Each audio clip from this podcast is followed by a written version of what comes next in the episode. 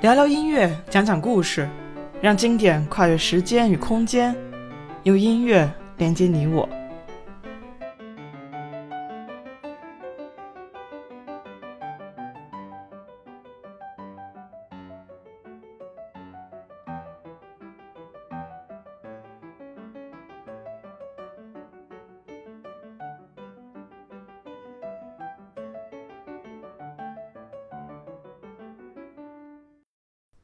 大家好，我是王一农，一名在德国的古典音乐从业者。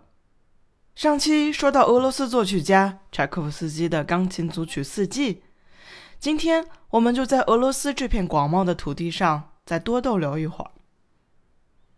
里姆斯基科萨科夫是来自俄罗斯强力集团中的艺人，民族乐派的代表。在他的作品里，清晰而富有色彩的配器技巧。远超于五人团中的其他四人。他的音乐几乎成为沙皇时代煊赫与壮观的集中体现。他最为人熟知的作品，我想应该是《野蜂飞舞》了。现在我们能在各种网络视频中看到大家争相演奏。而今天我们要聊的是他在乐队配器上极富色彩的交响作品。《天方夜谭》。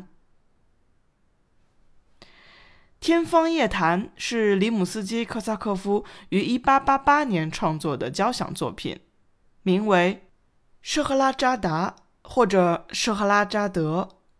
他的创作灵感来自于阿拉伯的民间故事集《一千零一夜》，又叫做《天方夜谭》。我个人更喜欢“天方夜谭”这个名字。后面我也会继续用这个名字向大家介绍这部交响作品《天方夜谭》。这首交响组曲共有四个乐章，乐曲本身就向我们讲述了一个很吸引人的故事。作曲家原先是以每个乐章的音乐表情记号作为乐章标题，比如“庄严的”或者“极快版”这样的，但后来。大家也都还是以每个乐章开头描述的各个场景进行命名，比如第一乐章“大海和辛巴达的船”。里姆斯基科萨科夫之所以会以《一千零一夜》这部故事集作为题材创作出交响组曲，我想应该是和他年轻时的经历分不开的。里姆斯基科萨科夫十二岁时入读圣彼得堡海军学院，业余时间学习钢琴演奏、观赏歌剧以及听音乐会。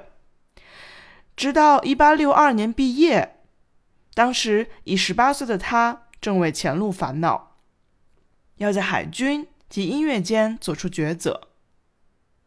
这个时候，海军已经迫不及待地召他至爱马斯船舰服役。为期三年，并行走于南北美洲及欧洲之间。当他回到俄罗斯后，林姆斯基本人获得了一个为他量身定做的职位，担任海军乐队之督察，直至1884年被新任海军部长废除。他从军期间之所见所闻，还有在乐队之经验。都为他日后写作《天方夜谭》提供无尽灵感。乐曲的开头是由小提琴和竖琴合奏出的《舍赫拉扎达》的主题，非常优美，贯穿了整部作品。